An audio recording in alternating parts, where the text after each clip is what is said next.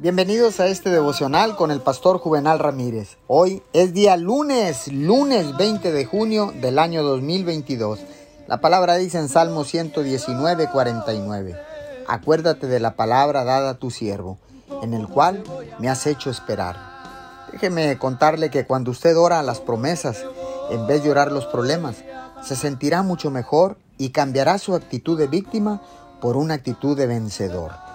La palabra de Dios que sale de su boca es viva, es eficaz y es poderosa. Cuando Dios oye sus promesas, envía ángeles con las respuestas. Pone en movimiento el milagro, pone en movimiento el cielo y la tierra. Él cambiará las cosas a favor de usted.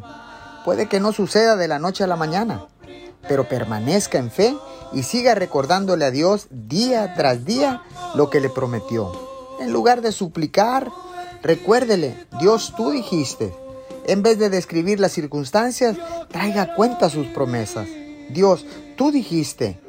Si forma el hábito de decir, Dios tú dijiste, finalmente verá que lo que Dios dio se cumplirá en su vida. Lo que Él dio y lo que Él dijo se cumplirá en su vida. En el nombre de Jesús te damos gracias en este momento porque sabemos, Señor, que todo lo que pidamos en el nombre de Jesús será hecho.